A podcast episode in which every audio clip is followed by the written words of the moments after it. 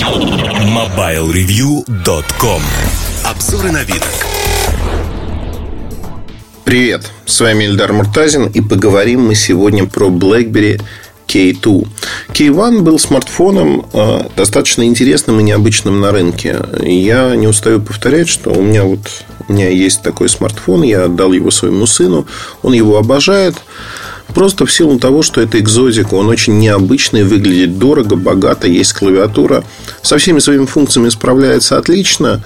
При этом э, понятно, что многие люди просто не видят его. Я на руках у людей K1 не вижу. Я встречал K1 несколько раз в Америке, в Нью-Йорке. Вот знаете, как на улице выхватывал взглядом. Но сказать, что он очень распространен, нельзя. Сегодня марка BlackBerry принадлежит TCL Mobile, который же принадлежит и Alcatel. И э, воспринимается, конечно, все это несколько под призмой того, что ребята, BlackBerry мертв. На самом деле не очень мертв. Те же самые люди разрабатывают, по сути, те же самые устройства. Вопрос да, в том, как они позиционируются, насколько они популярны. В России BlackBerry K1, если говорить про официальные продажи, полторы тысячи штук примерно продано. Что вообще капля в море, но цена достаточно высокая. Появился он сильно позже того, как серый рынок насытился. То есть, совокупно, если мы говорим о том, сколько всего таких аппаратов в России, это порядка 5-6 тысяч аппаратов. Что достаточно много, на мой взгляд, для марки, которая никогда официально в России, собственно, и не присутствовала. Нишевой продукт, экзотика. Экзотика неплохая альтернатива там, всяким Galaxy, альтернатива айфонам, альтернатива для тех, кто хочет действительно получить что-то необычное. Я, наверное, свои впечатления, я крутил аппарат буквально несколько часов. Свои впечатления я могу изложить в виде отрывочных, если хотите. Это не полноценный обзор, конечно же. Это мои впечатления об аппарате, помноженные на мой опыт. Ну, может быть, что-то интересное получится. Первое, что хочу отметить, немножко изменилась э, эстетика аппарата. То есть он выпускается в сером и в черном цвете.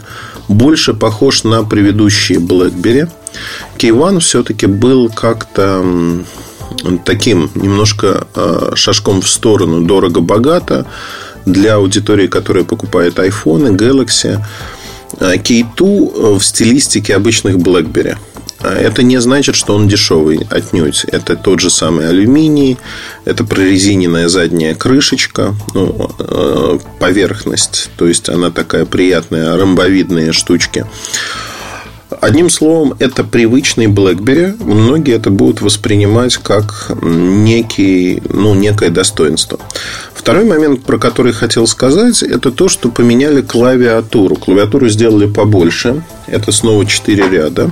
Она поддерживает сенсорный ввод. То есть, можно не нажимать на механические клавиши, можно скользить. В русской версии аппарата, официальной версии, есть локализация. А локализация сделана Э, прямо в массе кнопок. Это не лазерная гравировка, а прямо в массе таким серым цветом, серым шрифтом. Э, есть буковки, соответственно, с подсветкой. Все очень неплохо. Что сделали? Вообще клавиатура это очень-очень большое достоинство для этого аппарата. Э, механическая, физическая клавиатура, она отсутствует сегодня на большинстве смартфонов. И то, что здесь она есть, это, наверное, плюс. Я сразу хочу сказать, что на любую клавишу можно назначить вызов какой-то функции, вызов приложения любого. И это делает эту клавиатуру, конечно, удивительной. Для того, чтобы быстро... Опять-таки, это не нужно всем, это зависит от сценариев. Но для того, чтобы быстро работать на этом аппарате, вот буквально вы его разблокировали и начали работать с ним. А, вот клавиатура, она просто чудесна. Чудесна во всех смыслах. А, появилась еще одна кнопка а, Speed Dial справа. Эта кнопка позволяет, собственно, задействовать эти ярлыки не только с экрана ожидания, но в любом приложении.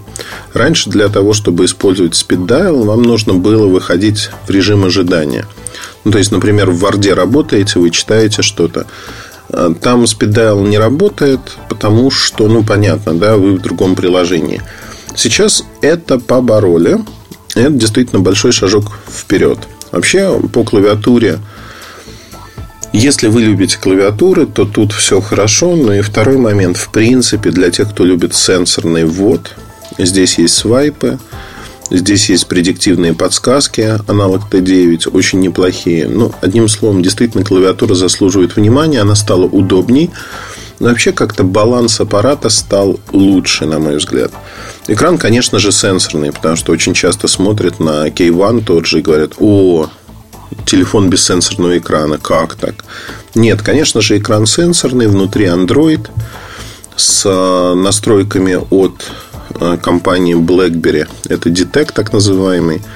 То есть это безопасность. Э, проверяется всегда на целостность системы, на целостность аппаратных, программных компонентов. И здесь важно понимать, что действительно вы платите не только за экзотику, вы платите за то, что это одно из самых безопасных устройств в мире с точки зрения того, как его можно взломать, что можно с ним делать и прочее, прочее. Он достаточно толстоват, на мой взгляд, получился. По разъемам тут все привычно. Это USB Type-C на нижнем торце, есть 3,5 мм. Кнопки вообще все перенесли на правую сторону что ну, как бы нормально. Есть комбинированный, э, значит, комбинированный слот, но он комбинирован как? На сегодняшний день большинство аппаратов будет выпускаться в конфигурации одна сим-карта, то есть э, один радиомодуль в любом случае, одна сим-карта и карта памяти. Для некоторых рынков, например, для индийского, будут доступны модели Dual SIM. Но там будет как раз-таки комбинированный слот. Также было, кстати говоря, с K1. Почему не поставлять вот с комбинированным слотом а, там, в ту же Россию? Ну, я не знаю почему. Почему в Америку, понятно, да, операторы не хотят. Но почему в Россию нельзя поставлять? Видимо, маленький объем закупок, и поэтому, ну, в общем-то, все вот так. По начинке, наверное, надо пройтись. А, здесь стоит 6 гигабайт оперативной памяти, что более чем за глаза хватает. 64 или 128 гигабайт встроенный. Ну и, в общем-то, а, сейчас можно говорить о том, что карточки памяти до 2 терабайт. Чисто теоретически можно установить, никаких проблем с этим не будет. Внутри чипсет не топовый, так же, как в предыдущий раз. Это Snapdragon 660 он, ну, в общем-то, это баланс. Некий баланс. Хотелось бы более свежий чипсет, э, шестой или седьмой даже серии, которая недавно появилась. Но, на мой взгляд, и то, что здесь есть, не вызывает вопросов. Батарейка 3500 Quick Charge поддерживает третий от компании Qualcomm. На мой взгляд, она будет работать. Опять-таки, у меня нет опыта работы с этим аппаратом, но если смотреть на Key One, очень близкие характеристики по экрану, по другим возможностям, я думаю, что будет работать примерно сутки при нагрузке тяжелой. Если не тяжелая нагрузка, то до двух дней будет тянуть. В реальности, наверное, все-таки сутки при нагрузке то, что вы получаете. На задней стороне вы можете видеть сдвоенную 12-мегапиксельную камеру. Дань моде. Дань некоторые режимы заимствованы напрямую из iPhone. Это, например, портретная съемка со студийным светом. Некий такой режим. Но есть оптический зум, конечно же. То есть одна камера широкоугольная нет, не широкоугольная. Одна, ну, в общем, две камеры, а, оптический зум вторая дает. Я сейчас заговорюсь, потому что и тут же меня обвинят. А, не разбирается абсолютно в том, что говорит. Я что хочу сказать, что вот уже в июле K2 а, поступает в продажу. Цена не будет низкой. Я не знаю стоимость для российского рынка. Я думаю, что для начала она была бы адекватной в районе 40 тысяч рублей. Ну, плюс-минус адекватной. Да? Хотелось бы ниже. Сейчас K1 стоит 35 у нас. А начинался он как раз-таки с 40 тысяч.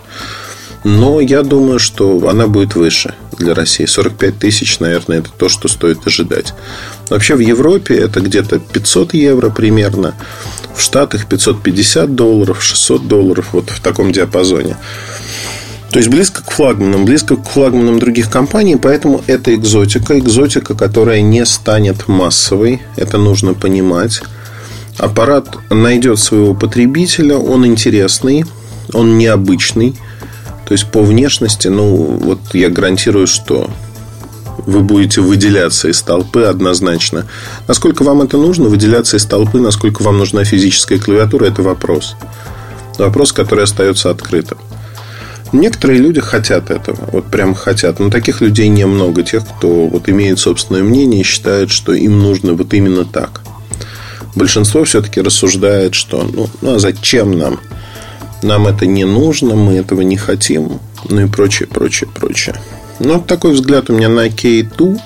Если вы хотите посмотреть фотографию, у нас есть первый взгляд на сайте. Заходите, смотрите.